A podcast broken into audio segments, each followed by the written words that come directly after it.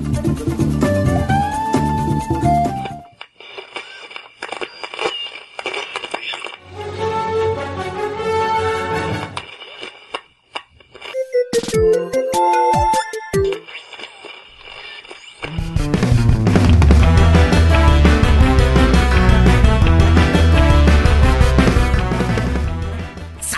Salve, amiguinhos Nintendo Lovers de todo o Brasil! Estamos chegando para mais um podcast e eu ainda não sou o Tovar. Eu sou o Michel. E eu sou o Léo Oliveira. E aqui quem fala é o Hash, e sim, amiguinhos, o nosso querido tio Tovar, o nosso host titular, está hosteando podcast em outro lugar. Ele segue nas suas férias nas ilhas paradisíacas da Tchecoslováquia. Então ele tá por lá, continua nas montanhas, curtindo uma praia no interior da Tchecoslováquia, sem data para voltar. Dizem as más línguas que talvez ele fique por lá mais uns seis meses, talvez ele tire um ano sabático.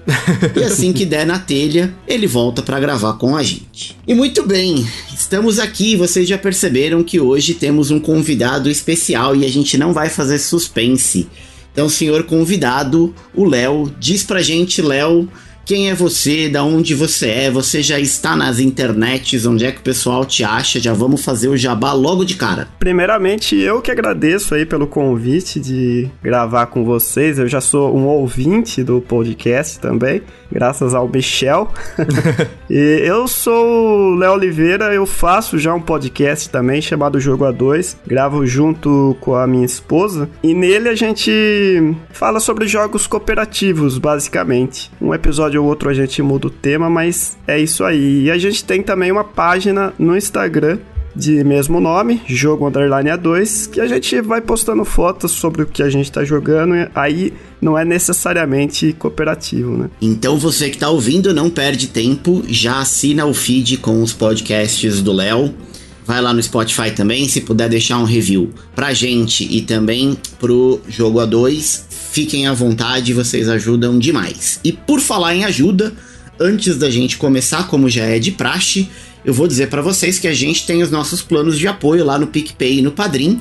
Vocês sabem, quem ouviu o podcast dos últimos, das últimas duas semanas sabe que a gente ainda tá sem acesso na nossa caixa de e-mail, porque o Tovar, de férias no Azerbaijão, só ele tem acesso, ele monopoliza a caixa de e-mail, então a gente não sabe quem são os ilustres ouvintes que têm mandado e-mail pra gente. Mas, se você quiser contribuir, a gente tem o nosso site lá no nintendolovers.com.br barra ajuda.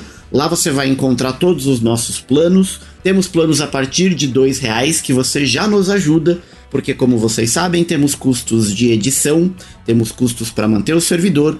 O Jason, nosso querido editor, que está editando esse cast lindamente para vocês, ele precisa da nossa ajuda. Então é o seguinte, pessoal, se vocês querem manter o sonho vivo, se vocês querem nos ajudar e podem nos ajudar, a partir de dois reais, toda ajuda é super bem-vinda. Você assinando o podcast, automaticamente você já tem acesso aos nossos podcasts bônus, que são papos mais descontraídos. A gente tem um papo mais solto, a gente fala de tudo menos de videogame. A gente já tem quantos episódios lançados, Matheus, de bônus? Matheus Michel. Michel. Nel. Vou chamar de Nel, pra não confundir. Eu acho que tem mais de 70, tá quase chegando nos 80, né? Acho que foi 78 o último que a gente gravou. É isso aí. Se a memória não tá ruim. É podcast pra caramba. E eu vou fazer uma promessa aqui, um comprometimento. Toda vez que eu chamar o Michel de Matheus, nesse cast de hoje eu vou fazer um aporte de 5 reais lá no nosso programa de apoio lá no Padrim e no PicPay. Então vamos Pode- ver até o final do episódio quanto que a gente vai faturar as minhas custas. Pode preparar a carteira. É, é, você faz a contagem aí, tudo bem, Michel? No fim Tranquilo. do cast você, você me diz quanto foi. E agora eu vou me policiar dobrado para não ir à falência no cast de hoje. e vamos lá. Sim, amiguinhos, vocês já viram no título, não adianta fazer surpresa, não adianta fazer suspense. A gente queria ter gravado sobre o filme do Mario antes, porque a gente já viu muito tempo. Eu vi na estreia. Como é que vocês viram o filme? Eu fui na estreia também. Eu fui acho que uma, uma semana depois, duas semanas depois. Então a gente já tá é, ansioso há muito tempo para falar desse, desse assunto, para falar do filme que foi um sucesso de bilheteria. A gente vai falar depois dos números, mas a gente não conseguiu fazer antes porque a gente tava na esperança do tio Tovar poder assistir e gravar com a gente. Infelizmente, imprevistos acontecem, não foi possível, mas a gente está trazendo o cast para vocês agora. É, não dava para ficar sem, afinal de contas, nós somos um podcast que fala sobre jogos da Nintendo e nada mais justo do que a gente falar sobre o maior mascote da Nintendo e digo mais, hein, dos videogames que teve o seu segundo filme lançado agora recentemente. Então, antes de mais nada, é importante a gente deixar claro para todo mundo que a gente não vai dar spoilers no começo do cast, tá? É, a gente vai falar um pouquinho com spoiler mais pro final, mas a gente deixa o aviso para que vocês, quem não quiser saber o que acontece no filme, para poder avançar, vou pedir encarecidamente pro nosso editor, que a gente já citou aqui, o Jason, na hora que a gente for avançar para a parte de spoilers, se possível ele vai deixar a minutagem para vocês para que vocês possam avançar e curtir o cast com a gente. Fiquem até o final, porque hoje, inclusive, nós temos resposta do jogo misterioso, tá? Então, fiquem conosco até o final. Bom, vamos lá. Começando então, vamos falar do filme do Mario, mas não já do filme do Mario. A gente tem que dizer que o Mario teve um filme antes, um filme live action lançado nos anos 90, com os atores Bob Hoskins e John Leguizamo. Não sei se é assim que se fala. Para quem conhece e sabe do que a gente está falando, não preciso nem dizer que a recepção do filme foi péssima, tanto de público quanto de crítica. os próprios atores já declararam que foram, é, foi uma das piores coisas que fizeram na carreira. Eu já vi, inclusive, uma entrevista do Bob Hoskins que ele disse que ele não fazia ideia do que era o Mario. E acho que o filho dele comentou alguma coisa que era sobre videogame. E aí é que ele foi se ligar, foi atrás para entender um pouco do que, que ele estava fazendo. E informações do senhor Michel na pauta, que eu não sei de onde ele tirou isso, mas segundo ele, os atores gravaram cheio de cachaça na cabeça. É, é isso mesmo, Michel? Isso daí foi o John Leguizamo, né? Leguizamo, que falou, né? É, ele, em várias entrevistas, né? Ele falou que na época, muitas vezes, o, o Bob Hoskins ia, ia pro set mamadaço. é, cara, pra, pra aguentar esse filme é só assim mesmo. Eu confesso que eu não assisti o filme todo. Eu vi flashes dele, tipo, várias vezes eu já assisti alguns pedaços mas nunca peguei para assistir o filme inteiro, justamente porque os pedaços que eu assisti eu vi que era muito ruim e não tinha vontade de continuar. Você chegou a assistir, Léo? Eu me lembro de ter assistido na TV aberta, acredito que passava na Globo na época, né? Mas também deletei grande parte da minha cabeça, assim, porque de fato o filme é muito ruim.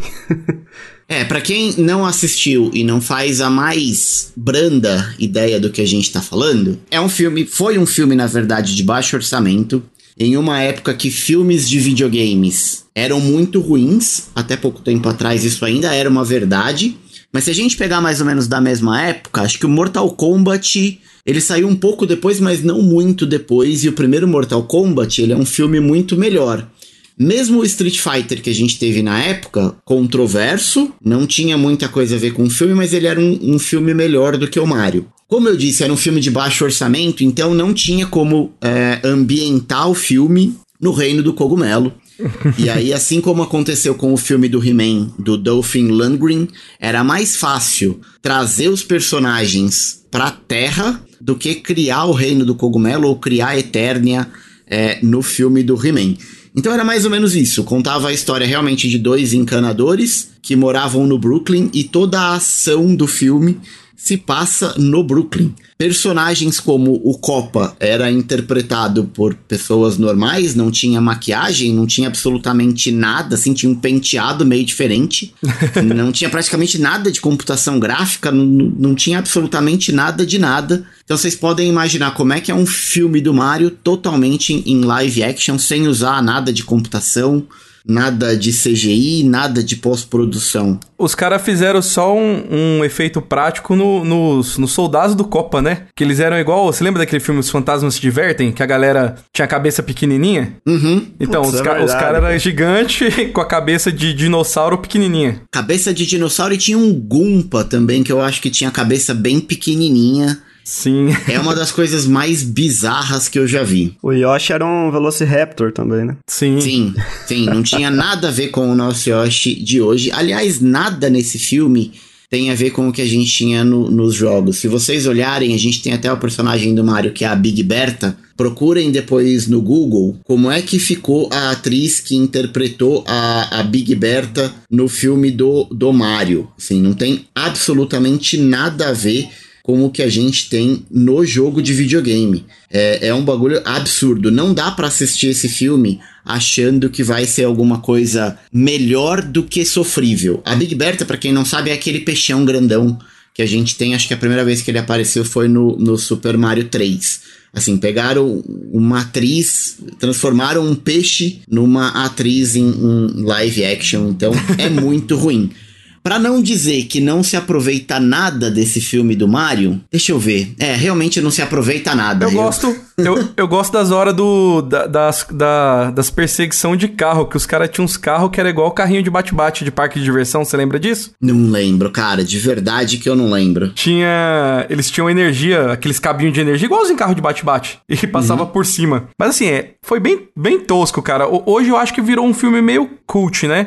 Tem muita gente que assiste só pela zoeira mesmo. E eu já, eu já fui um dos que fez isso, né? Mas que é bem fraquinho, é. Viu, mas vocês sabem se, se teve algum envolvimento do Shigeru Miyamoto ou algo assim? Porque o filme é muito bizarro mesmo, né? Não, parece que foi feito por, por pessoas que não, não, não conhecem absolutamente nada, né, do, do jogo.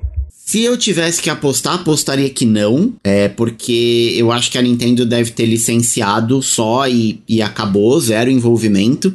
Mas a gente precisa lembrar também que o Mario não era o que o Mario é hoje, né? Assim, Sim. já era um ícone dos videogames, sem dúvida, tanto que despertou a atenção de Hollywood para querer fazer um filme, mas é, o, o Mario ainda não era o que a gente tem hoje. Se a gente lembrar que a Nintendo nem sempre teve esse cuidado todo com as suas propriedades, via o que licenciaram para Philips pro Philips CGI, é, dá para entender um pouco disso, assim. É, mas eu não acredito que tenha tido envolvimento algum da Nintendo ou supervisão, aprovação, o que quer que seja, porque é uma parada completamente desvirtuada do que a gente tem no videogame hoje. Se você pegasse uma criança que não faz ideia do que é aquilo, colocar para assistir e tirar o nome dos personagens, porque a única coisa que tem assim a ver que você faz alguma relação é o nome dos personagens. Por exemplo, cara, o, o Mario não pula no filme. tipo, é um bagulho bizarro. Que é isso, cara? Eles, pe eles, pega, eles pegam umas botonas lá, jato, você não lembra, não? Sua memória tá. Tudo bem, cara, mas assim, qual que é a principal característica? Assim, o primeiro jogo do Mario, qual que era o nome do Mario? Jumpman. Ele não pula no filme, cara. É um, é um bagulho bizarro, não dá para entender. Tipo, o que, que tava por trás, a não ser realmente o, o baixo orçamento. Não tinha como é, chegar para qualquer estúdio e pleitear um financiamento de um filme de videogame na, na, nos anos 90, assim, de grande orçamento. Eu acho que até um pouco disso também, eu acho que a Nintendo, depois dessa decepção aí que esse, que esse Mario e também com, com os Zelda do CDI, ela meio que se fechou para qualquer coisa do, do, gênero, né, depois, né? É, a gente teve, na, na, própria, na própria década de 90, saiu um, um, desenho, passava acho que aqui até na TV Globinho, se eu não me engano, passava na Rede Globo, né? Eu acho que passava antes da TV Globinho, TV Globinho é, é mais recente, assim, acho que chegou a passar, sei lá, TV Colosso. Eu sei que passava na Globo, né? É, TV, acho que era TV Colosso, é, isso, é. Globo. Então, assim, era um. Começava com live action, o pessoal ali só, só pra dar uma introdução, né? E depois vinha o desenho animado. É, depois disso, eu nunca mais vi nada da Nintendo assim em outras mídias. Eu acho que ela meio que se resguardou porque, sei lá, acho que ela ficou com, com receio de, de acontecer o que aconteceu no filme e nos Zeldas, né? O trauma foi tão grande que esperaram mais de 30 anos para poder cogitar um filme do Mario.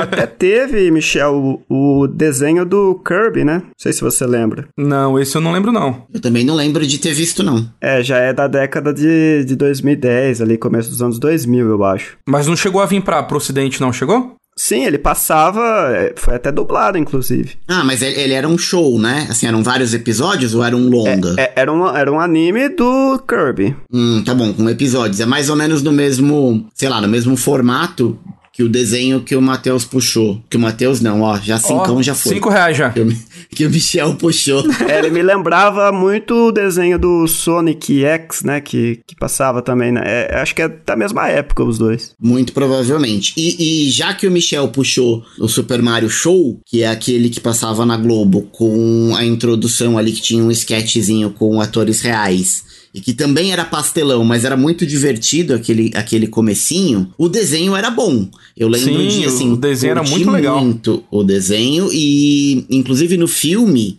eles fazem até uma referência ao desenho animado, que é aquela aquele rapzinho que toca no comecinho do filme, tipo que a, a Nintendo até soltou um, no, no trailer ali, que é como se fosse a propaganda é, Da empresa do Mario, né? da empresa do Mario e do Luigi de, de encanadores, né? Era a mesma abertura desse Super Mario Show, é a mesma música. Vocês gostavam do desenho? Ah, eu gostava, cara. Era bem, bem legal, cara. Na época também a gente era, a gente era menor, assim, e, e- e era um negócio legal, né, cara? Você jogava o Mario no Super Nintendo, depois olhava ali o desenhozinho, você acabava acompanhando, né? Você chegou a assistir, Léo? É, eu já não, não tenho memória nenhuma do desenho. Eu fui ver só depois em YouTube mesmo, que ele existia, assim, mas eu não, não me lembro de ter assistido na TV. O que eu curtia é que assim, eu conseguia ver muita coisa do que tava no no videogame no desenho. E se eu não me engano, foi mais de uma temporada. Eu não sei se, eram exatamente o mesmo, o mesmo show, mas eu lembro que na época, assim, eu tinha visto Mario 3 e eu via coisas do Mario 3 no desenho.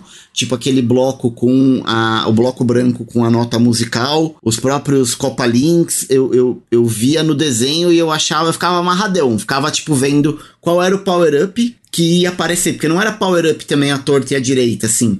Era difícil achar e cada episódio às vezes tinha um power-up diferente. Eu lembro que isso era uma parada que, tipo, me chamava muito a atenção e que eu curtia de ver o desenho pra isso. Era assim, meu, quais as referências ou o que eu via no videogame que eu ia ver no desenho. Sem contar a personalidade do Toad, né? Com aquelas dublagens clássicas que, que viraram memes aí, né? Não, e assim, já en- entrando um pouco no filme não entrando, que daqui a pouco nós vamos começar a falar dele, eu acho que o Toad do filme foi totalmente inspirado no desenho, cara. Eu falo que é o Toad cheiradaço, né? O bicho tá ligado no 380. Sim, e no, e no desenho era pior, né, cara? É, sim, e, e eu, assim, eu não sei, eu não assisti o filme em inglês, né? Eu assisti ele dublado, né? Eu quero, eu quero realmente assistir em inglês pra ver como é que tá, mas eu achei ele dublado. Mas dublado, pra mim, foi a mesma sensação do desenho da, da década de 90. Eu, eu também assisti dublado, fui com o meu filho. Eu tenho vontade de ver ele legendado, mais por conta do Jack Black. E também porque eu tô curioso pra ver como é que ficou a, a dublagem do Chris, Pratt, do Chris Pratt pro, pro Mario.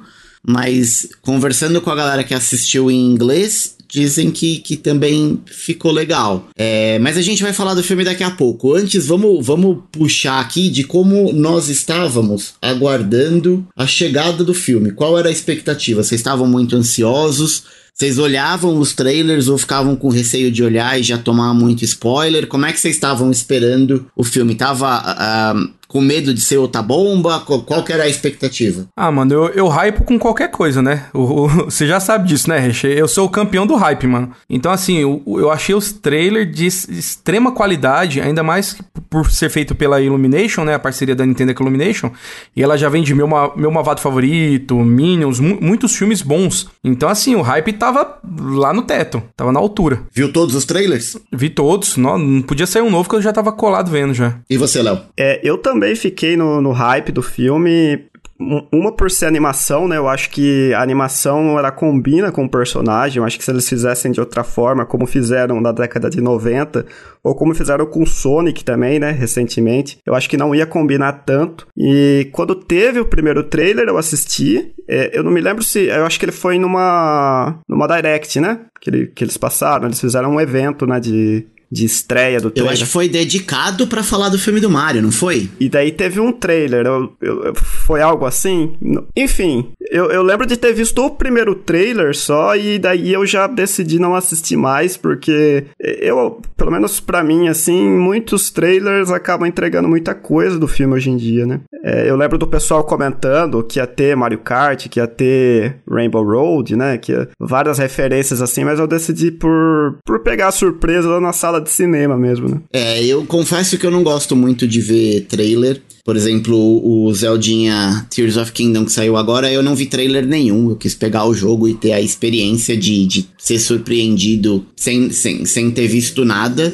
Mas eu confesso que do, do, do filme do Mario eu vi, mas muito por conta dessa eu tava um pouco receoso, porque eu. Tudo bem, tem o filme do Sonic. Eu confesso que, assim, não achei um filme ruim, mas eu não curti. Porque eu acho que é muito descolado do que é o jogo do Sonic mesmo. Então, já tinha uma experiência ruim com o Mario live action. O filme do Sonic era muito diferente do que a gente já tinha visto. É, porque, justamente, né, é mais barato você trabalhar com, com atores reais e trazer os atores pra terra, que foi também o que fizeram com o Sonic. E eu tava com um pouco de receio do filme do Mario. Quando eu vi que seria pela Illumination e seria totalmente de animação, eu fiquei muito curioso de ver qual que ia ser a direção de arte que eles iam tomar, sabe?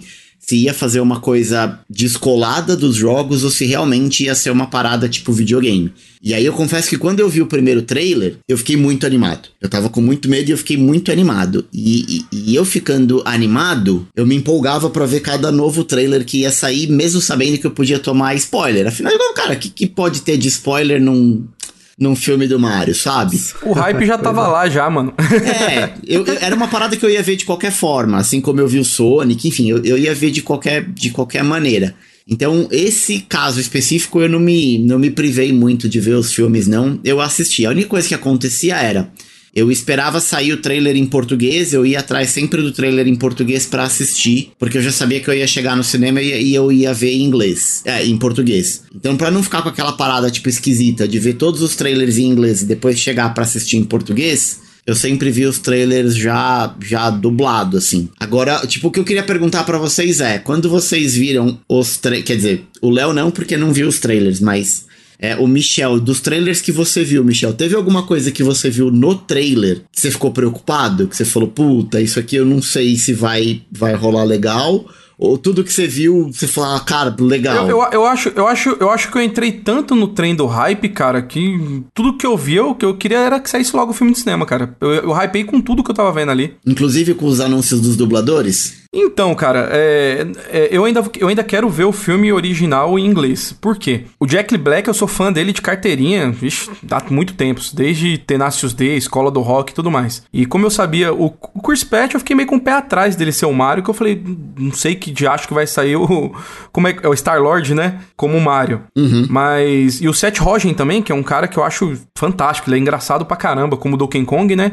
Então, assim, eu hypei muito com os dubladores de fora. Os, os nacionais, realmente, eu nem corri atrás para ver se tinha alguém famoso, se não tinha. Se não tinha, não. Apesar que, assim, eu vi todos os filmes dublados, né? Os, os filmes não, os trailers dublados.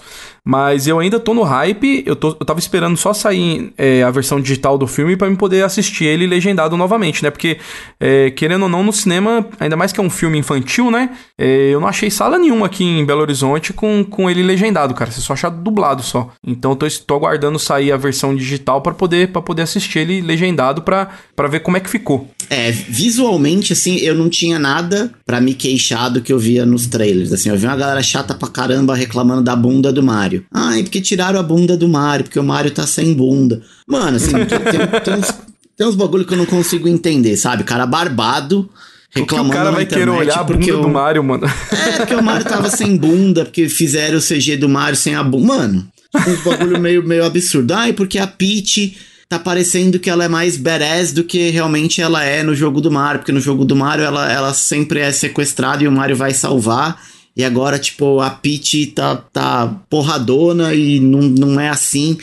Eu vi uns bagulho meio absurdo, assim, tipo, da galera reclamando. E para mim, sempre ficou muito claro que eles iam fazer essa inversão, tipo, da Peach e do Luigi, mas eu não vou comentar agora porque a gente ainda não tá falando dos spoilers, depois mais pra frente a gente fala. Só tô falando da Peach porque tava, tava nos trailers, assim, tipo, ela com uma roupa mais coladona, assim, tipo, meio que chamando o, o, o Mario pra, pra ação. Então, vi uma galera, tipo, reclamando disso. Mas eu, particularmente, não, não me incomodou nada. É, fiquei um pouco incomodado quando anunciaram os dubladores, mas a gente vai falar é, no próximo bloco sobre, sobre isso. Uhul! Muito bem, então a gente tem que dizer logo de cara, a gente vai falar dos números do Mario. E aqui é, a gente já tem um pouco de spoiler, certo? É essa a ideia, né, Michel? Aqui a gente já vai dar um pouco Sim, de spoiler é, tem, sobre a tem, história. Tem bem pouco. Eu, eu, tentei colocar o mínimo de spoiler possível para quem ainda. Eu acredito que nessa altura do campeonato todo mundo já tenha visto o filme, né? Mas para quem não viu o filme ainda, é, é bom ter a surpresinha para chegar lá, né? Então aqui a gente tá falando só superficialmente sobre o que foi. Então, assim, é, o, o filme, como muitos acreditavam, né? Lançou e foi um sucesso de bilheteria. Ele foi o primeiro filme longa-metragem a passar um bilhão de dólares no cinema, né? Ele é, é hoje o filme mais lucrativo baseado em videogame. É, pr primeiro filme de 2023. De 2023, né? isso, é, 2023, isso. É, e ele é o filme mais lucrativo baseado em videogame da história, até hoje, né? E eu não sei se, se esses números vão mudar ainda, provavelmente vão mudar, né? Mas hoje, no dia da gravação, ele tá em terceiro lugar na animação mais lucrativa, né? Ele tá perdendo somente pra dobradinha de Frozen 2, que tá em primeiro lugar, né? Com 1 bilhão 453 mil, e Frozen 1, que tá com 1 bilhão 284 milhões. É, o Super Mario hoje ele tá com 1 bilhão 255 mil de bilheteria. 255 milhões, né? 1 bilhão 255 milhões. Não, é número demais. É, ele, ele é um filme que estreou estreou nos cinemas é, em abril de 2023. Ele atingiu a marca de um bilhão assim muito rápido e não é qualquer filme, é, seja lá qual filme for, que ultrapassa a barreira de um bilhão. Realmente são grandes filmes que, que têm essa, essa marca. Frozen, não preciso nem dizer que é um, um, fenômeno e também não é demérito nenhum ficar atrás de Frozen, que é um filme da Disney. Atingir a marca de um bilhão é um número é, muito expressivo. Eu acho que ele poderia ir um pouco mais longe se ele não tivesse estreado na janela de Guardiões da Galáxia 3. Porque eu acho que hum, Guardiões da Galáxia 3 que também foi um filme super bem recebido, a galera aí crítica falando muito bem do filme, acabou, tipo, tirando um pouco a atenção do filme Deu do uma Mario. Ofuscada, né? É, mas ainda assim, cara, arrecadou muito, muito, muito. Como o, o Michel falou, né? Primeiro filme de 2022, 2023 a bater um bilhão, e eu não tô falando de filme de animação. Primeiro filme. No geral. Filme, né? A, a passar de um bilhão. Muito, eu não sei quanto arrecadou o Sonic, por exemplo, mas o Sonic tá muito longe disso. Se somar os dois do Sonic, acho que não deve dar sei lá, cara, metade do que, do que Super Mario fez, né? O Sonic, se eu não me engano, foi uma, uma média de 400 milhões. É, o 2 o dois acho que foi 400 milhões. 300, 300 e pouco, 400, eu acho. E olha, o filme do Sonic tinha nada mais, nada menos do que Jim Carrey, galera, no papel de Robotnik. É, o, pr o primeiro filme ele arrecadou 147 milhões e o segundo perto de 400. Cara, juntar os dois não dá metade do que arrecadou o, o, o filme do Super Mario. E talvez seja. Um, cara, não vou dizer lição, mas seja um indicativo pra galera de Hollywood, pra produtor, é, pra estúdio, de que, cara, a galera que vai ver filme de videogame quer ver na tela o que vê no videogame. Eu, eu super entendo que são mídias diferentes e que às vezes funciona no videogame, mas não funciona na tela do cinema, mas não precisa ser um bagulho tão diferente. Saca, eu acho que dá para fazer concessões. Não, e outra coisa né? também, Hash, eu, eu, acho assim, né? O, o filme, esse filme do Mario, é, ele é bem infantil a temática do filme, né? O filme todo é bem infantil. Não, o filme só é pra pessoal, criança, pra né? criança. Só que o pessoal tem que lembrar que, sei lá, acho que mais da metade do público que vai no cinema assistir é gente igual a gente, barbadão de 40 anos, que cresceu jogando videogame, que gosta daquilo e é aquilo que quer ver, né? Eu, eu acho que se eles tivessem feito o Sonic em, nos moldes mais de animação, não, não metade live action, metade animação, bobear teria se, se virado melhor, entendeu? Eu acho que o, que o grande ponto que a Nintendo acertou muito é, nesse filme foi ele ser totalmente animação. Assim, é, aquilo ali é, é, o que a gente vê no videogame em longa-metragem. Eu, eu só tenho uma ressalva. Hum. Eu não sei se vocês concordam comigo. É, comparando o filme do Sonic e do Mario, né? Eu acho que para quem não joga videogame, o filme do Sonic funciona mais do que o filme do Mario. Sim, o filme do Sonic eles explicam melhor, né? É, e eu acho que ele é um filme mais completo, tipo de enredo, assim, também não é nada uhum. absurdo, mas eu vou dar o um exemplo aqui de caso, por exemplo. Minha esposa que não joga videogame, que não gosta, é óbvio que ela sabe quem é o Sonic e quem é o Mario, mas ela não joga, ela não sabe, ela não conhece ela se divertiu muito mais no filme do Sonic do que no do Mario. Do Mario ela não curtiu. Simplesmente não gostou. Uhum. Eu e meu filho, por exemplo, a gente adorou muito mais o filme do Mario do que o filme do Sonic. Meu filho adora o filme do Sonic, mas o do Mario ele gostou muito mais. Porque eu acho que pra galera que joga videogame, é, ele funciona melhor do que para quem não ele joga. fala melhor com o público. É, e, e, talvez por isso a gente tem tantos filmes de videogames que é muito descolado do que é o videogame em si, sei lá, é uma teoria. Também não sei se é para todo mundo assim, mas eu, eu fico com essa sensação, sabe? Sim. É, eu, eu acho que além disso, o Mario, o, tanto o Mario quanto o Sonic, eles são personagens muito famosos. Mas o Mario, eu acho que ele ultrapassou a barreira do videogame só, né? Ah, ele furou a bolha há muito tempo. Ele Hoje em dia, se você pegar qualquer pessoa na rua e falar, cara, o que, que é isso aqui? A pessoa pode não saber que o nome é Mario, mas na hora vai olhar e vai falar, cara, isso aqui é de videogame. Sim. É fato. Ele é super famoso, assim, tanto que, por exemplo, a minha mãe, ela não joga videogame, nunca jogou, mas ela queria ir ver o filme do Mario. Porque quando a gente era criança, a gente jogava junto, ela sabe que é um filme mais infantil tal. Então, no caso dela, ela se interessou muito mais em ver o filme do Mario, sabe? Eu acho que essa grande popularidade do personagem, obviamente, né, por mérito dele, também ajuda nessa arrecadação de bilheteria, né? É, outra coisa que eu queria comentar é que sempre que sai um filme de videogame, o pessoal tende a comparar as bilheterias, né? Falando, ah, esse vendeu mais, que nem. Antes do Mario, acho que era o Uncharted e o Sonic, né? Que tinham dado um maior número de bilheteria. Mas agora o Mario extrapolou isso num nível absurdo.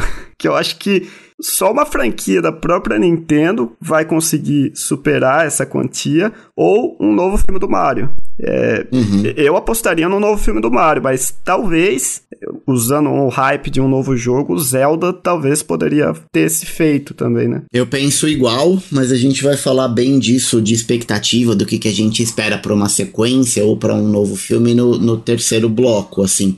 Agora, eu tava pensando aqui, né? Eu tava metendo pau no Sonic, porque era um filme live action e que para mim não funcionou tão bem. Mas eu lembrei aqui também do Detetive Pikachu, que é um filme que mistura, tipo, computação com personagem live action e que é um filme que funciona pra caramba, assim. Sim, é muito e bom. E esse filme também é sensacional, tipo, e é totalmente descolado dos jogos de Pokémon. Então, sei lá, acho que não tem muito uma, uma receita de, de sucesso, assim. Tem filme e talvez tem universo que funciona mais e filme e universo que funciona menos. A minha única preocupação é que, assim, a gente vem de bons filmes, né? Como o Léo comentou, a gente tem Uncharted, a gente tem os filmes do Sonic que são filmes bons. Eu acabei de citar Detetive Pikachu. A gente vem numa maré muito boa. Eu só tenho medo de que filme de videogame vire o novo filme de super-herói. E aí agora tudo é filme de videogame, tudo é filme de videogame até saturar tipo, começar a aparecer coisa porca, como a gente tem agora com os filmes da, da Marvel. dessa onda que a gente tem da Marvel agora, que tá, tá tudo muito ruim, séries ruins, Tipo, tá. Como que é a palavra? Tá. Não é flodando, é tá. Sei lá, cara, entupindo a galera, Não, saturando, sa saturando. Saturou mesmo, saturou. Tá saturando a galera de filme de herói. Tanto que, por exemplo, cara, eu não vi o, o filme novo do Thor, eu não vi o Pantera Negra 2, eu não vi Doutor Estranho 2. Cara, assim, o que eu fiquei hypado pra ver era o Homem-Aranha, mas só. Então, sei lá, fiquei, fiquei meio. Deu uma brochada, tá ligado? Os filmes de herói. A gente só precisa torcer, porque assim, eu, eu, espero mais filmes de videogames bons, mas também não quero que seja só isso, sabe? É, eu acho que o problema dos filmes de herói não é nem o tema, mas o formato deles, né? Eu acho que eles funcionam todos no, naquele mesmo, na mesma receitinha de bolo e tal. E aí parece que você tá assistindo o mesmo filme a todo momento, né? Eu também dei uma bela enjoada desses filmes e, e eu espero que os videogames não caiam, né, nessa, nesse mesmo círculo vicioso, assim, né? Porque se o pessoal vê que o retorno é grande, obviamente eles vão querer aproveitar, né? Eu disse que, que ia ter spoiler esse bloco, mas a gente não falou nada de, de spoiler, então fiquem com a gente mais um pouquinho, porque o que a gente vai dizer agora é, são coisas que estavam no trailer. Por exemplo, a gente sabe que no filme do Mario. É, eles não nasceram no reino dos cogumelos, né? É, o Mario e o Luigi, eles chegam no reino dos cogumelos de alguma forma que não deixa muito claro no trailer, mas é claro que o Mario chega ali e no trailer que ele tem aquele primeiro encontro com o Toad fica muito claro que o Mario é realmente um ser humano, né, que tá uhum. no mundo desconhecido. E também pelo trailer, não no primeiro, mas em algum trailer, também já meio que dava a entender que quem estaria, estaria em apuros não era a princesa Peach, e sim o Luigi que também é uma característica muito clara do Luigi mais recente, acho que desde o GameCube, que aí ele tem aquela personalidade medrosa. um pouco mais medrosa, né? É, e o Mario é aquele cara que não desiste, o, o destemido que, que vai salvar. Então esse é mais ou menos o mote do filme. E vale a gente dizer que essa ideia nasceu do próprio Shigeru Miyamoto procurando pessoalmente o Chris Meledrani, Melendrandri, acho que é esse o nome, do, da, do estúdio Illumination, porque a Nintendo já tinha firmado uma parceria com a Universal antes pros parques é, Super Nintendo World, que acho que a gente tem agora um nos Estados Unidos e um no Japão, Sim. se eu não tiver errado, que também já são sucessos, né? Então o parque, os parques inauguraram antes do filme e é impressionante como ficou bonito aquilo. Eu lembro de ver os trailers e ver vídeos do parque. Tipo, eu conseguia fazer uma comparação assim, tipo, cara, tá muito parecido uma coisa com a outra, né? Falar a verdade, eu, nem sei que tipo de atração, de brinquedo que tem nos parques. Mas eu tenho vontade de só, assim, se eu for só para conhecer, é, ver o lugar, eu já vou ficar satisfeito, porque tá muito bonito aquilo ali. Pelo que eu vi, acho que tem brinquedos mesmo, né? É uma série de atividades, assim. E, e não é muita coisa, viu? Acho que sei lá, acho que é uns 4, 5 brinquedos, assim, tipo meio que interativo, que você interage com a pulseira. Tem alguns joguinhos que é tipo de realidade aumentada e tal, Mario Kart. Mas ele, ele, parece que não tem muitas atrações, mas o lance da ambientação, todo mundo a que foi... A ambientação que é louca. Diz que você se sente, tipo, dentro do jogo do Mario, tá ligado? É, eu, eu acho que a ideia é, desse, desse tipo de parque é meio que comum no Japão, porque existe um parque do Dragon Quest também, Dragon Quest Island, que é a mesma, mesma pegada, sabe? Você tem uma pulseira, você é como se você vivesse uma aventura no mundo de Dragon Quest. O Mario eu acho que, que segue nessa vibe, né? Uhum. Acho que até Parque do Naruto tem lá também, no mesmo esquema. É, eu nunca ouvi falar em, em, Parque do Naruto, mas assim, o barulho que fez quando a Nintendo anunciou que teria um, um parque do Mario, assim, tipo, surpreendente. Galera querendo ir pro Japão de qualquer forma. E aí, quando começou a vazar umas imagens das construções, da obra mesmo, antes da inauguração, a galera já pirou porque tava ficando muito legal. Mas voltando pro filme, em determinado momento, né? É, eu acho que também foi em alguma direct, algum evento da Nintendo que foram anunciados os dubladores. E a gente vai falar aqui basicamente dos dubladores do filme original em inglês, porque são dubladores mais conhecidos. Mas eu vou, eu vou chamar a atenção para dois dubladores é, nacional do, do, do nas, dois não, um dublador do, da versão dublada, porque é um bagulho que me chamou muito a atenção e eu não consegui imaginar esse cara fazendo esse papel. Mas vamos lá. O que a gente tem dublando Mario, como a gente já falou, é o Chris Pratt, também conhecido como Star Lord e também conhecido como adestrador de Velociraptor. e a galera meio que torceu o nariz. Eu confesso que não me incomodou muito. Eu confesso que quando anunciaram o Ryan Reynolds dublando o Pikachu, eu fiquei mais uh, surpreso. Tipo, eu não conseguia ver o Pikachu, por exemplo, com a voz do Deadpool. Mas o Chris Pratt não, não, não me estranhou tanto assim. Mas eu, eu acho que a galera ficou muito assim, porque quem dubla eles nos jogos é o, é o, é o Charlie Matinet, né? E ele tem uma voz carregadaça pro italiano, né? Então, eu acho que a galera queria meio que alguma coisa nesse nível. Não, não sei, né? Pode ser impressão. Mas acho que por isso que ficaram todo mundo ficou meio com o pé atrás com o Chris Pratt. Se, você, se vocês fossem o Charles Martinet, que dubla o Mario desde sempre, vocês ficariam chateados? Bom, recorrente ao que aconteceu no filme, eu não ficaria chateado nem um pouco.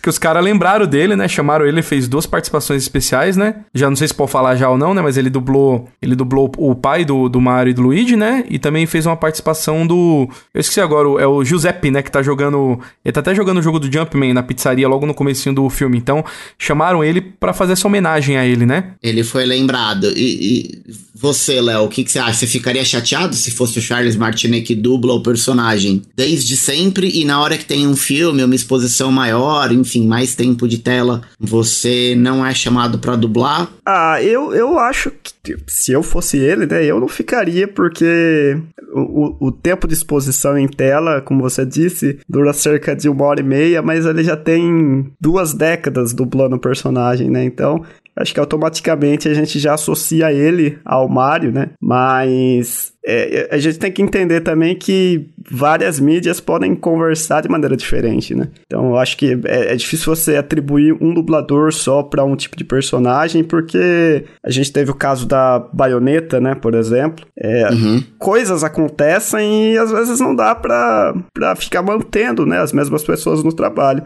E eu acho que talvez pela idade dele também, não sei nem se ele, ele mesmo ficaria afim, né, de dublar um filme mais longo, assim, sei lá. É, sendo ele, eu não ligaria, mas. É, eu, não, eu não acho que funcionaria o Charles Martinet com aquele sotaque carregadão, tipo uma hora e meia do Mario pulando, gritando, porque o Charles Martinet, assim, eu tive a oportunidade de, de conversar com ele um pouco na última BGS, ele inclusive assinou o meu, o meu Nintendo Switch. Tipo assim, cara, ele é basicamente. Uhul! Let's go! cara, é basicamente isso. Tipo, num filme onde o Mario tem um pouco mais de fala, Primeiro que eu acho que esse sotaque italiano arrastado que teria, assim, eu acho que ficaria muito cansativo. E mesmo o timbre de voz que o Charles Martinet usa pra, dublar o Mario, não só o Mario, né? Porque ele faz o Mario, o Luigi, o Wario, o Waluigi, ele faz todo mundo. Eu acho que não, não funcionaria. Eu fiquei bem feliz de, de dele ter sido lembrado como o Michel falou, em pequenas participações ali, porque ele é a cara do Mario, não tem jeito. Mas eu não acho que funcionaria esse tempo todo com, com ele fazendo esse, esse tipo de voz pro Mario no filme. Eu também fiquei feliz. Agora, vamos lá. A gente tem o Chris Pratt, a gente tem o destaque que é o Jack Black como Bowser e não só dublando. Ele deu mas show. ele canta a, a música tema da Peach. E se você não tá numa caverna, você já deve ter visto no Instagram, no TikTok, no YouTube, ele cantando a música no piano. Não e só olha... visto, né, Hash? Eu digo mais, você já deve ter cantarolado ela pra caramba, sim, que a música é um chiclete. Sim. E cara, eu confesso que a primeira vez que eu ouvi, eu não sabia o que era, porque eu ainda não tinha assistido o filme. E eu tava ouvindo e não tava vendo. Eu não vi que era o Jack Black, eu não vi que ele tava vestido, tipo, com um terno de Balser cantando. Eu entendia que ele tava dizendo beat em vez de pitch. Aí eu achei muito esquisito, cara. Mas aquela música é, é, realmente é um chiclete. E a música é muito boa. Não digo nada se não for indicado pra, sei lá, cara, pra ganhar um Oscar de, de trilha sonora, assim, de música, tá ligado? É, o, o burburinho que tá na internet é esse, né? Já não, não teve indicação? Acho que ainda não, porque acho que ainda não saíram as indicações para esse ano, mas é eu acho que pelo menos concorrer vai concorrer. Primeiro porque é o Jack Black, meu, o cara, tudo que o cara toca, seja como ator ou seja como a banda dele, é sensacional, né? Ele é um puta de um artista, né? É muito bom o trabalho dele. E eu não sei se sou só eu, mas eu enxergo às vezes na animação do Bowser de CG, eu vejo umas caretas que ele faz que eu, tipo, muito a cara do Jack é, Black, tá isso, tá ligado? Isso que eu ia falar também. Eu, eu não sei, assim, eu, eu notei, é lógico que assim, a, a, o, o desenho é o Bowser, né? Não tem jeito, né? É o Bowser.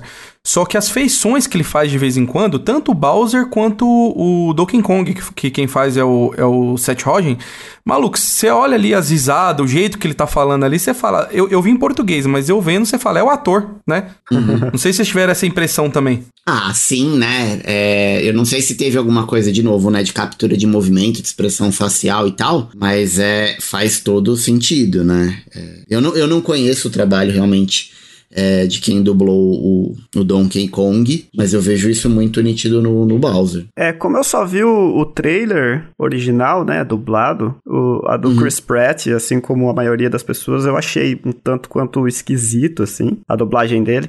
Mesmo porque o pessoal na, na Direct, né, falaram que ia ser. Uma, ele, na verdade, falou que ia ser uma dublagem fora da curva e tudo mais. E no fim parecia que era ele falando. Mas do é, caso do.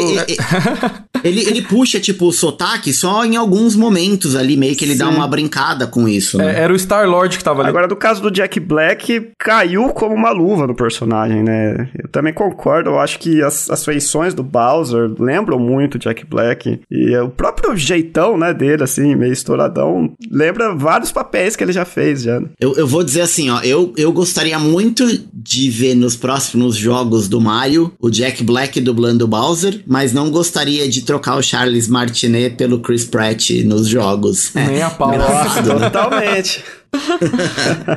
Agora a gente tem alguns destaques, dois para dublagem é, nacional. O primeiro deles é o Toad, que eu não sei quem é que dubla, não tá, não tá aqui na pauta, mas é aquela. Ele faz algumas homenagens ao Toad que a gente falou do desenho, que é aquele Toad mais sarcástico, tipo, com aquela voz fininha mais apavoradão, o, to, é o Toad assim. loucão, cheiradaço no 380, mano. Fala correndo, gritando.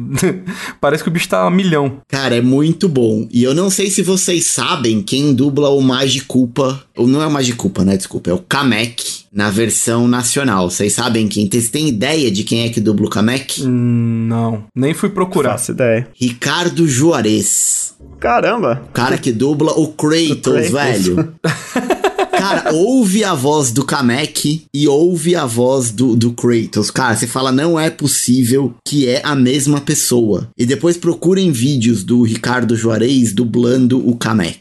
Cara, é impressionante. Impressionante a extensão vocal que esse cara tem. Eu vou te falar que eu tava negociando com ele para ele gravar uma participação, na verdade participar com a gente lá no Fliperama de Boteco, meu outro podcast, e eu mandava as mensagens para ele, digitadas, escritas, é, a gente tava falando pelo direct do Instagram, e ele me respondia em mensagem de áudio.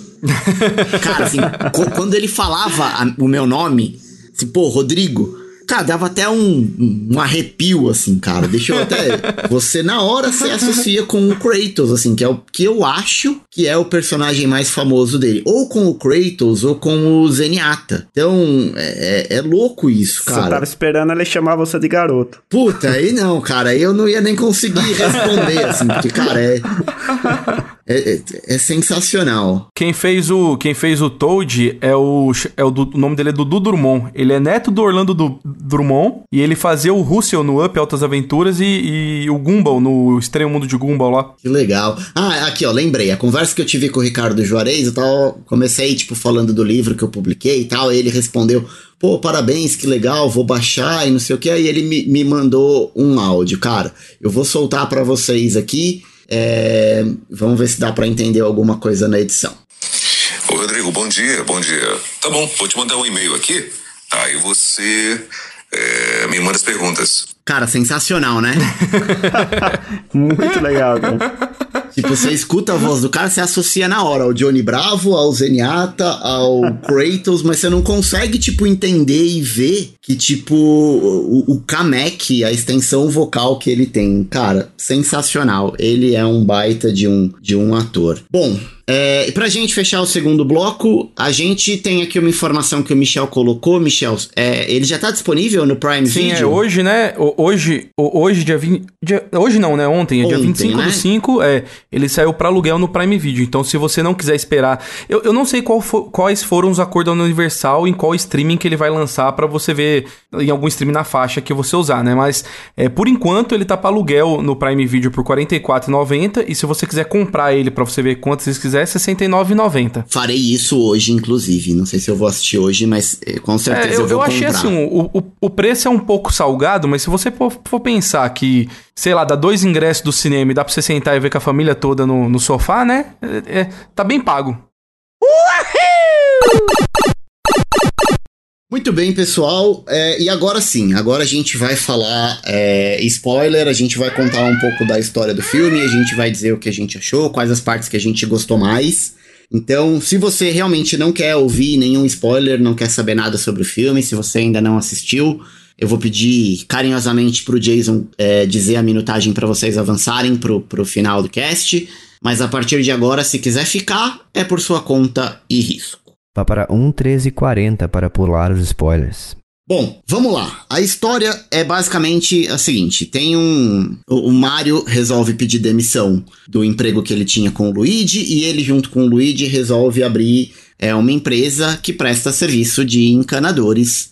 E as coisas não vão muito bem é, com os negócios, é difícil eles conseguirem alguém de cliente e a família também não apoia muito. E aqui a gente já tem a primeira parada que eu achei in- interessante, que é a primeira vez que a gente viu a família do Mario. Eu não lembro de ter visto é, avô, pai, mãe do Mario, que eles estão tudo é, jantando ou almoçando, enfim. E aí chega o Mario Luigi triste e o pai deles dá, um, dá uma arrebentada neles. Pô, não acredito que você pediu a conta. tirando eles de fracassado. Então eles não têm muito, muito apoio da família, mas eu não lembro de ter visto esses personagens e, e com a assinatura da Nintendo e supervisão da Nintendo, a gente pode dizer que são personagens que são canônicos na história, no mundo do, do Mario e do Luigi, né? Sim. Sim. Se eu não me engano, um dos membros da família dele é, é aquele do Zelda, do Zelda do Game Boy. Do Link's Awakening, Link's né? Link's Awakening, isso. Sim. Saiu o remake, né, pro, pro Switch. E eu acho que não só do Link's Awakening, acho que no Ocarina of Time também tem um cara que é... Ele lembra um pouco as feições do Mario. Eu não sei se é o cara do rancho lá, onde você vai, vai Ah, pegar o cavalo. lá, né? É, eu acho que sim. Mas a fisionomia, assim, é, é muito parecido a esse personagem que é o pai do Mario, mas é óbvio que são, são universos diferentes, né? É, e aí acontece um acidente, vamos dizer assim, na cidade, que começa a inundar o Brooklyn e o Mario tá lá chateado no quartinho dele jogando Nintendinho, jogando Kid Icarus. De- detalhe pra essa hora, né? É, tudo tem referência a tudo, né? Tem uma nave do, do Star Fox em cima da televisão dele e no cantinho do lado tem um posterzinho do F-Zero Ah, o, o filme todo, na verdade, pessoal, é um fanservice atrás do outro, assim. atrás do outro. Eu, eu vi um vídeo, inclusive, no YouTube que tem, sei lá, acho que 100 easter eggs. Depois deem uma procurada, porque tem muita coisa que você não consegue ver no filme.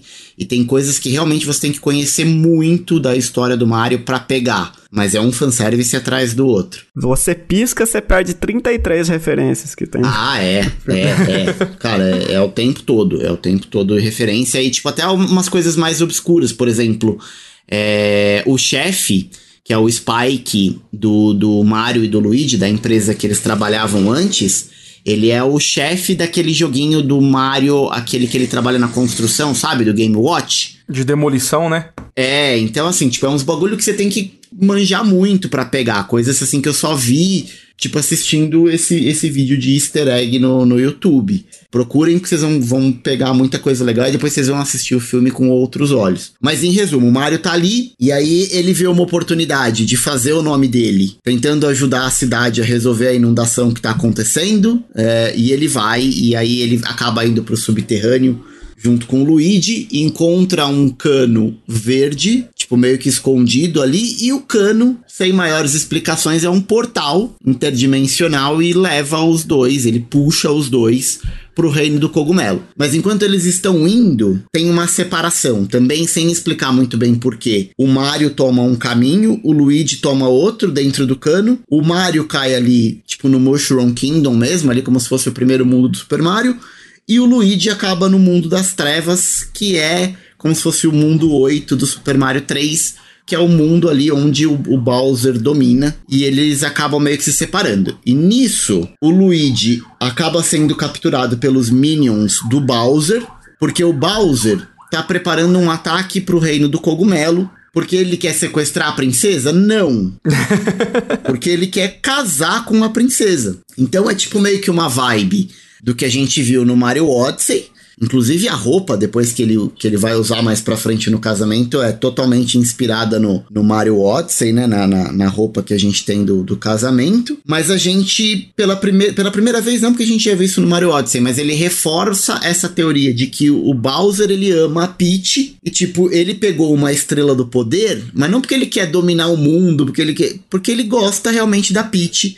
E aí sim ele quer a Peach do lado dele pra conquistar o reino do cogumelo. Mas é. A ideia inicial dele é casar com a Peach. Ele, tipo, ele pega a estrela do poder, ele acha a estrela do poder logo nos primeiros minutos. E ele não quer usar o poder da estrela. Ele, tipo, ele quer levar a estrela pra Peach pra mostrar, ó. Tipo, eu sou fodão. Tô com a estrela aqui, você devia casar comigo e tal, tipo, pra impressionar ela pra casar com ela. E aí, ele descobre que chegaram dois seres humanos, os Minions é, informam o Bowser que tem dois seres humanos que estão indo ver a Peach e ele fica meio que com ciúme do Mario, porque o Mario tá indo atrás da Peach, e aí ele pega o Luigi meio que pra dizer, ó, oh, não, você vai atrás da Peach, eu tô com seu irmão aqui. E aí o Luigi fica preso e o plot todo do jogo é o Mario junto com a princesa Peach tentando conter a invasão do Bowser, a investida do Bowser no reino dos cogumelos, mas também para salvar o Luigi. Então a Peach quer defender ali o reino dos cogumelos e o Mario cola na Peach para tentar salvar o Luigi. Então, basicamente, esse é o enredo. Só que, como o, o Reino do Cogumelo não tem um exército, a Peach decide pedir ajuda no Reino dos Kongs para juntar o exército dos Kongs contra o exército do Bowser. Em resumo, é mais ou menos isso a história do filme todo, certo? Sim. É, e o legal é que assim, a, a Peach, ela saiu daquela princesa frágil dos jogos, né? Ela tá mais como uma, uma mentora do Mario nesse jogo, né? Ela meio que tá ensinando, no, no jogo não, no filme, né? Ela tá meio que ensinando ele com, como que ele deve lutar ali, né? Seria a Peach, a nova coaching do mundo moderno do crossfit? Provavelmente. Porque é muito legal, né? Porque assim, tipo, tem uma parte do filme que é totalmente vídeo. Tem várias partes, né? Uma logo no comecinho, que o Mario e o Luigi estão correndo para chegar em casa e aí eles passam por uma série de andaimes, plataformas e vai pulando tal. É muito a cara do, do Mario. E nessa parte que a Peach é, chama o Mario e fala: Bom, tá bom, então você quer ir comigo? Mas você tem que me provar que você pode. Então você tem que percorrer esse percurso aqui, que é como se fosse uma arena com um monte de desafio, e o Mario tem que chegar no final, que é claramente uma, uma fase de videogame, assim. Inclusive tem um vídeo que eu vi, acho que no YouTube, dos caras montaram essa parte toda do filme como se fosse uma tela do Super Mario Maker 2, assim. Então, você vê que até o jeito que o Mario salta, como é que ele pega os power-ups, como é que ele termina a fase, é tipo a Peach treinando ele. E ele fica, tipo, repetindo várias vezes a mesma fase, porque ele não consegue passar de primeira. E ali é meio que o treinamentozinho dele pra Peach dizer: tá bom, você tem alguma coisa que você pode me ajudar ali. E é muito legal que, tipo, o Mario fica tentando várias vezes, várias vezes, e a Peach tem uma hora que ela dá desanimada, dá uma cochilada.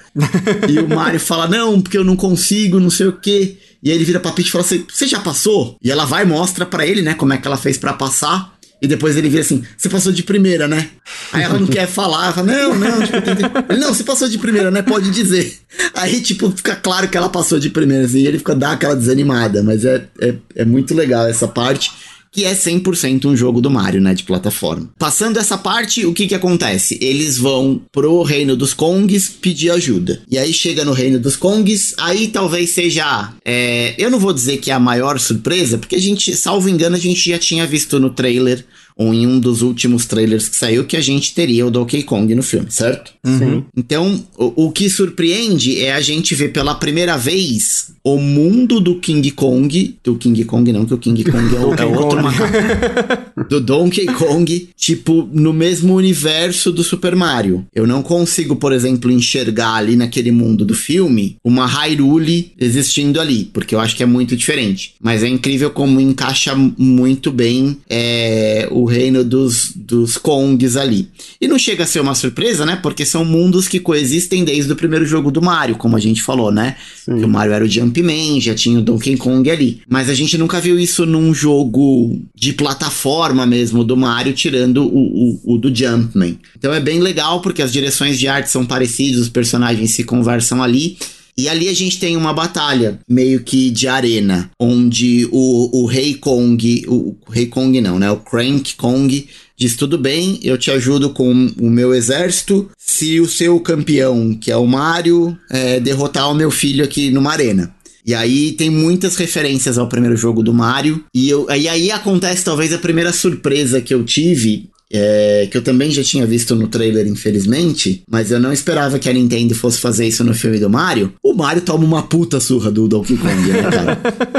Essa parte me lembrou bastante o próprio Smash Bros, né? Ah, é, Sim. total. Uhum. Tanto total os movimentos, é, total, total. As plataformas também tem uma fase bem parecida. É, sim, sim isso, sim. isso eu acho muito legal do filme, que ele não, não é só um filme do Mario, mas eu acho que ele é um filme da Nintendo, né? Ele faz referência a muita coisa da Nintendo e a muitos jogos da Nintendo. Como você falou, tem vários easter eggs, mas várias cenas também elas fazem essa referência, né? E, e ali, nessa hora da treta, foi onde eu tive a primeira surpresa, que a hora que o Mario vai pegar o power-up, que ele, tipo, bate no ponto de interrogação achando que ia ter ali uma flor de fogo, como ele já tinha visto antes, tipo, do nada sai o sino do gatinho, tá ligado?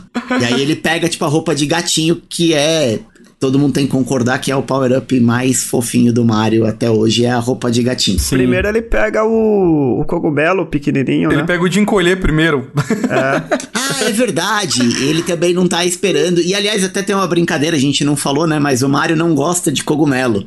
No começo do, do filme, ele até tá comendo ali o espaguete, não sei, acho que é um, é um macarrão, e ele fica tirando os champignons assim de lado. E depois, quando ele chega no mundo dos cogumelos, que ele vê cogumelo pra todo lado, e a Peach mostra pra ele que ele tem que comer o cogumelo pra, tipo, ganhar o, a, a força, tipo, pra ele aumentar de tamanho.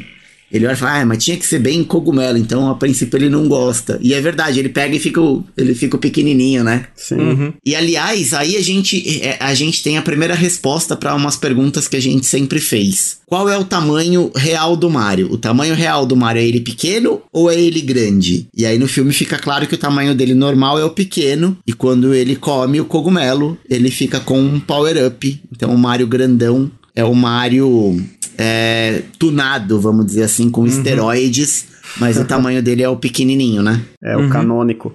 O canônico é o Marinho. Bom, aí, enfim, o Mario vence a, a treta do Donkey Kong e eles partem em busca ah, pra defender o reino do cogumelo, porque o Bowser sai do mundo das trevas e vai atacar o reino do cogumelo. E aí eles têm uma desculpa que eles precisam pegar. ah, chegar mais rápido nos reinos do- dos cogumelos, senão não vai dar tempo.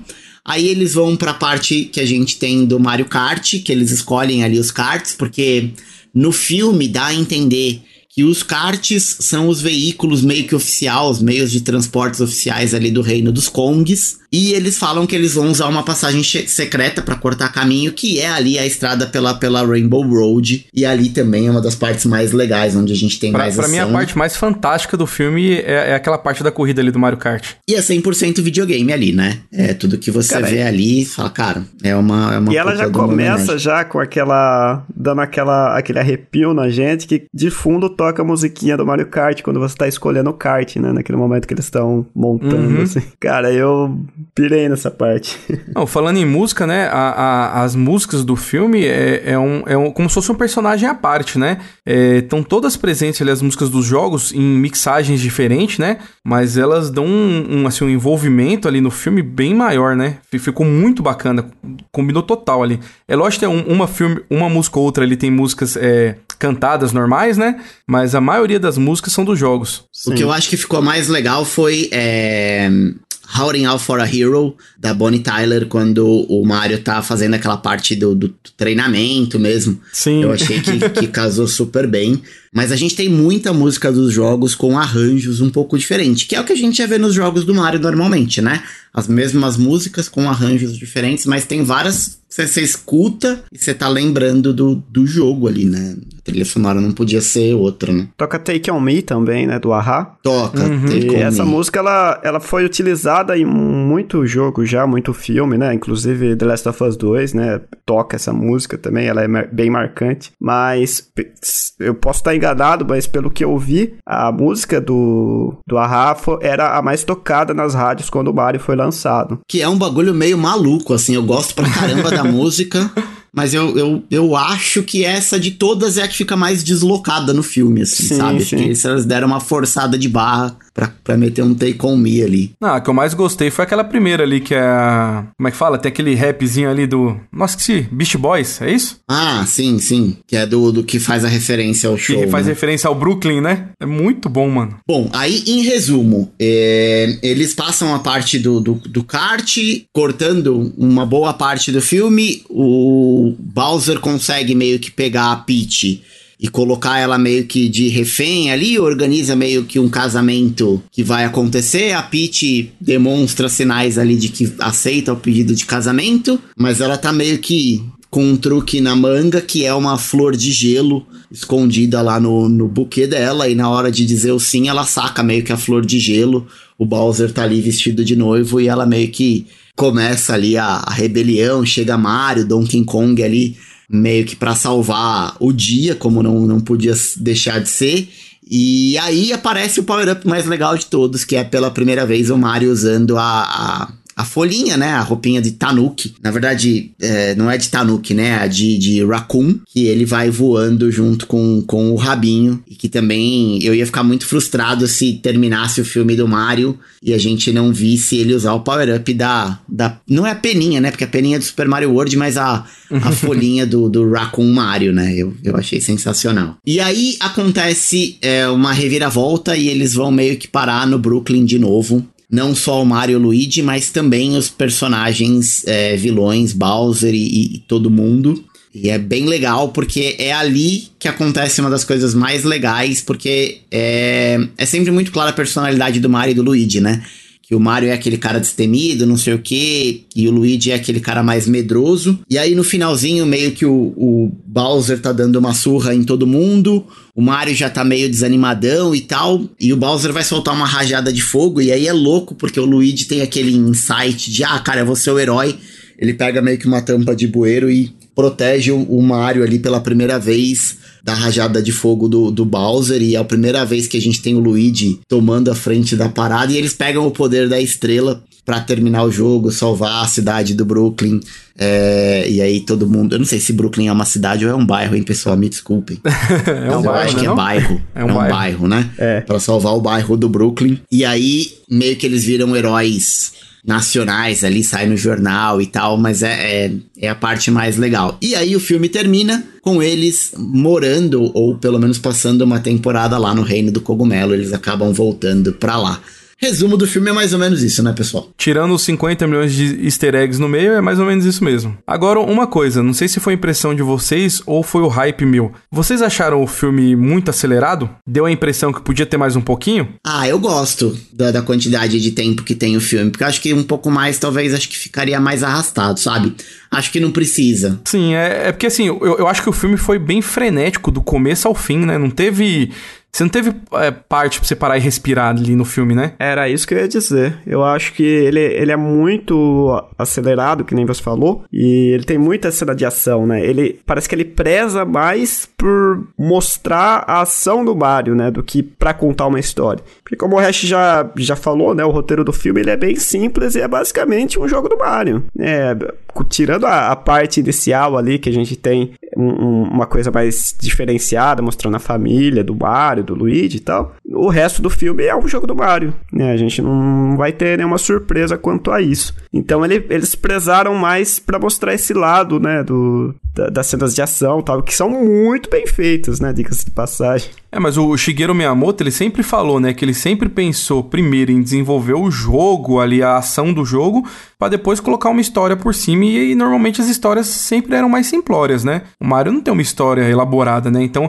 ele sempre pre preocupou com a jogabilidade. E, querendo ou não, o filme é um grande jogo do Mario, né? Sim. Eu acho que é até por isso que não tem muitas, é, muitos momentos ali de calmaria, porque é como um jogo de videogame, né? Você não vai soltar ali cinco minutos, que você é paulada o tempo todo. E eu acho que é um, é um pouco do que eles tentaram transferir pra tela. E foi por isso que eu, que eu acho que funciona bem para quem joga videogame, mas para quem não conhece, não sabe, vai falar, pô, é um filme muito raso, que não tem nada além do, do videogame ali. Que você já consegue ver uma coisa um pouco diferente no Uncharted, no próprio Sonic que a gente comentou. As relações dos personagens são bem mais construídas.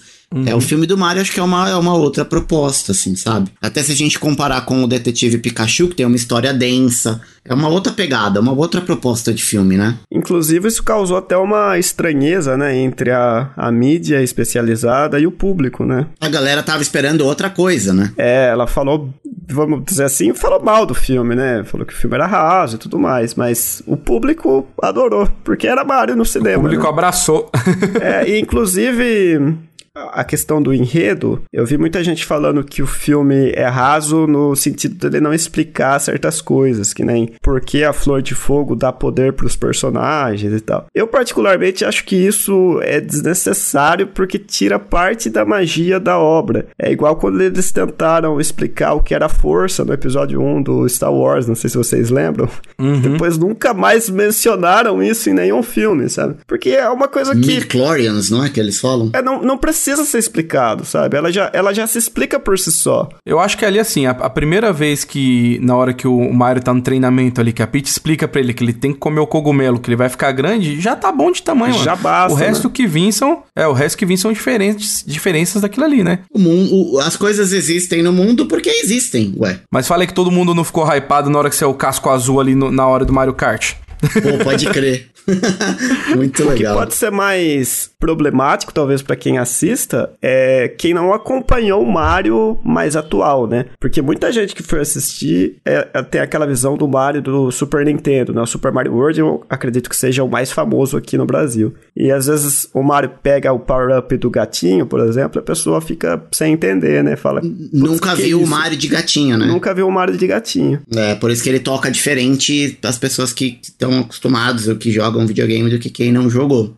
Isso. Vamos lá, a gente já tá com um cast bastante longo, a gente já tá em bastante tempo de gravação. Pra gente fechar esse bloco, rapidinho, o que vocês esperam como próximo filme da Nintendo? Vocês esperam uma continuação do filme do Mario? E se sim, o que, que vocês gostariam de ver nesse segundo filme do Mario? Ou vocês gostariam de ver um segundo, um segundo filme que não seja do mesmo universo, ou que seja de uma outra franquia, por exemplo? Enfim, o que, que vocês esperam?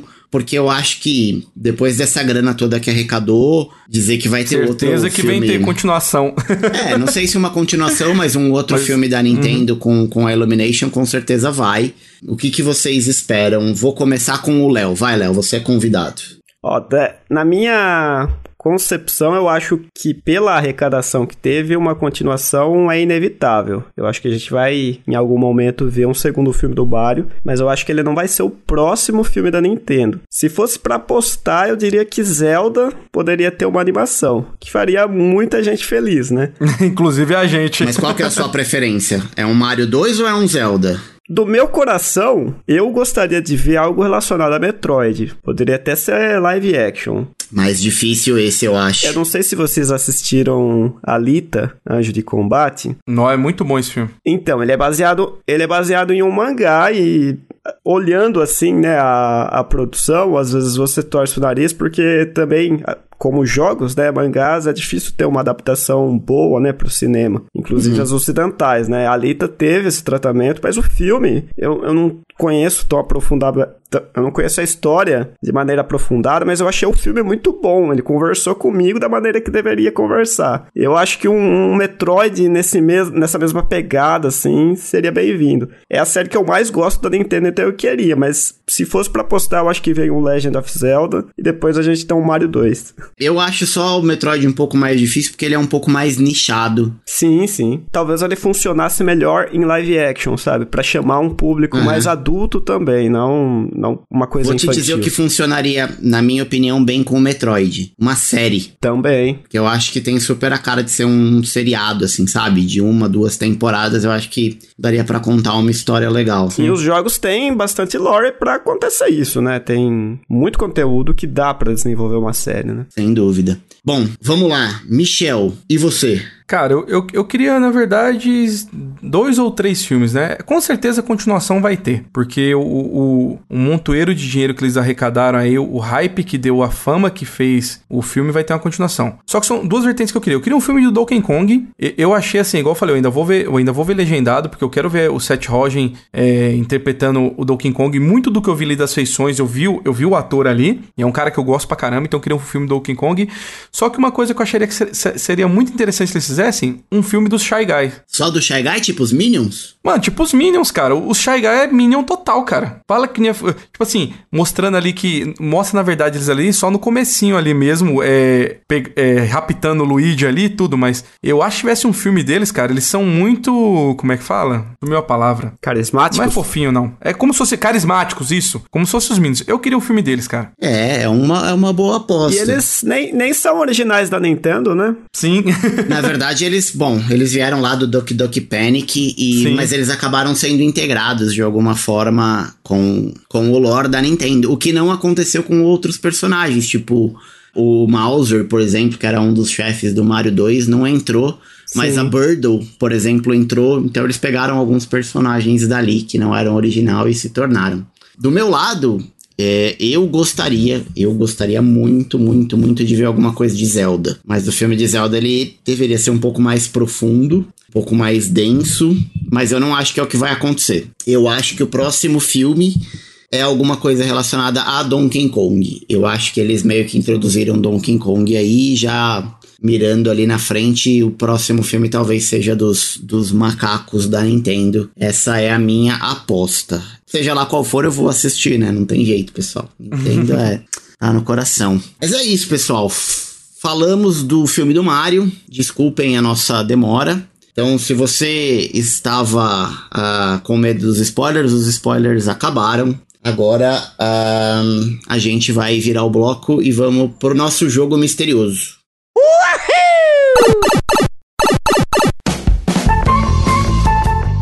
Muito bem, amiguinhos, estamos de volta para a resposta do nosso jogo misterioso. O jogo misterioso da vez é do nosso amigo o Michel, que não é o Matheus. Ah, agora ele não é, agora ele não erra mais. Nunca mais. Ninguém vai levar o meu rico dinheirinho. Então vamos lá, vai, Michel. Sem mais delongas. Bom, vamos lá, né? Quais Então, eram as, as dicas? a- as minhas dicas, né? Sou um jogo lançado na década de 90. Dica 1. Dica 2. O personagem principal faz muitos exercícios enquanto cumpre a sua missão e tem muito medo de cachorros. Dica 3. Foi originalmente lançado nos arcades, mas no Brasil fez muito sucesso no console da concorrente. Dica 4. Minha produtora não existe mais. E a última dica. No meu jogo eu tenho que ser muito bom de mira, mas eu não uso armas. Então, qual que é a resposta de vocês? Esse tá facinho. Fácil, fácil, fácil, extremamente fácil pra você e eu e todo mundo cantar junto, mas como temos convidado, eu vou deixar o convidado responder primeiro. Vai lá, convidado. Michel já tinha me mandado já esse questionário e na hora eu já matei a pau Paperboy. Paperboy, o jogo do rapazinho que passa entregando jornal. E é exatamente a minha resposta: é Paperboy. Lembrando que o nosso querido tio Tovar segue nas suas férias como se não houvesse amanhã. Está passando férias em Belize, nas Maldivas. Então a gente não tem previsão de quando ele vai aparecer aqui. mas eu tenho certeza que ele erraria. Ele não, não acertaria. Mas vamos lá, Michel. Acertamos ou erramos e por quê? Bom, vamos lá, vocês estão certíssimos. É o Paperboy mesmo. Então, assim, é, as dicas, né? São um jogo lançado na década de 90. Ele foi lançado em 91. Né, o personagem principal faz um exercício enquanto cumpre a missão e tem medo de cachorro. Ele anda de bicicleta o dia todo, né?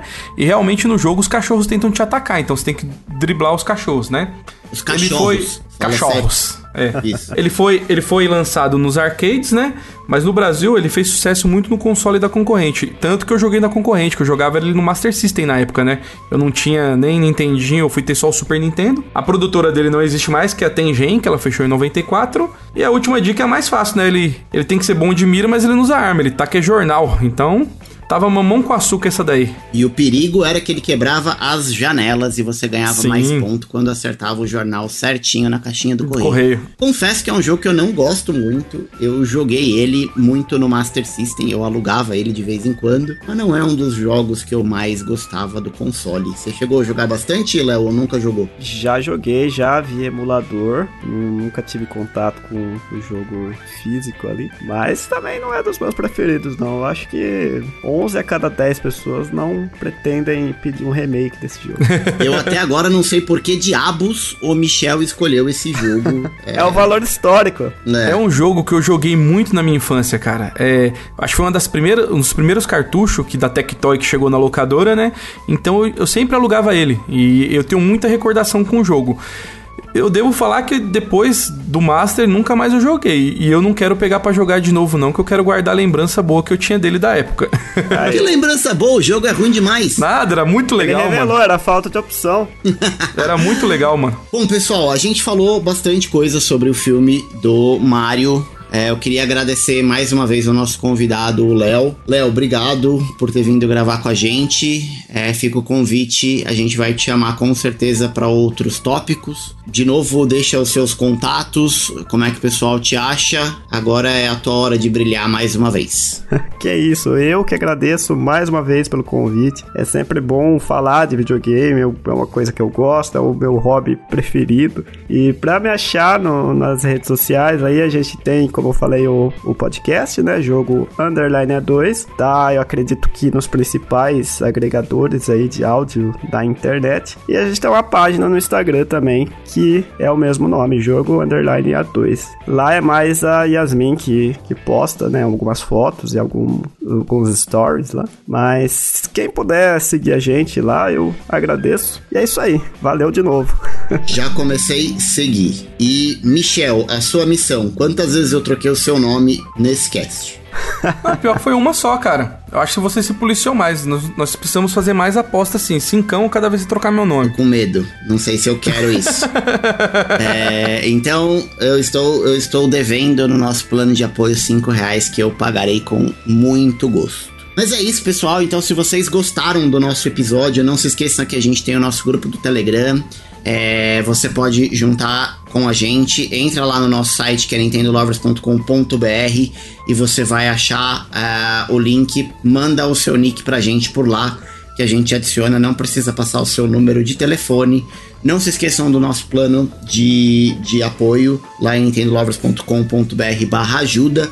A gente está pedindo sempre é, review. Se você ouve a gente num agregador de podcast que permite que vocês uh, deixem o review. Qualifica a gente lá com cinco estrelas para que a gente seja recomendado. A gente está tentando se tornar mais relevante, então esse tipo de avaliação pra gente é sempre muito importante. Dá cinco estrelinhas se você gostou. Se você não gostou, dá cinco estrelinhas também, dá por dó, mas ajuda a gente, porque isso pra ajuda gente faz toda a diferença. É isso? Eu vou ficando por aqui. É, eu espero de verdade que o Tovar na nossa próxima, no nosso próximo cast esteja presente conosco, que ele esteja de volta das férias da Esgolávia, que ele possa voltar e gravar com a gente porque ele tá fazendo falta. Eu não sei o host a cast, eu fico todo perdido, todo embananado. Mas é isso, eu espero de verdade que o Tovar esteja de volta. Chega, tá, tá parecendo a licença maternidade, essas férias, cinco meses de férias. Já tá bom, já, passo, já, já, passou, né? Já passou da hora de voltar. A gente devia descontar do salário dele, viu, Michel? Mas é isso, pessoal, a gente vai ficando por aqui. Até o nosso próximo cast. Valeu, falou e eu fui! Falou, até mais. Falou, tchau, tchau.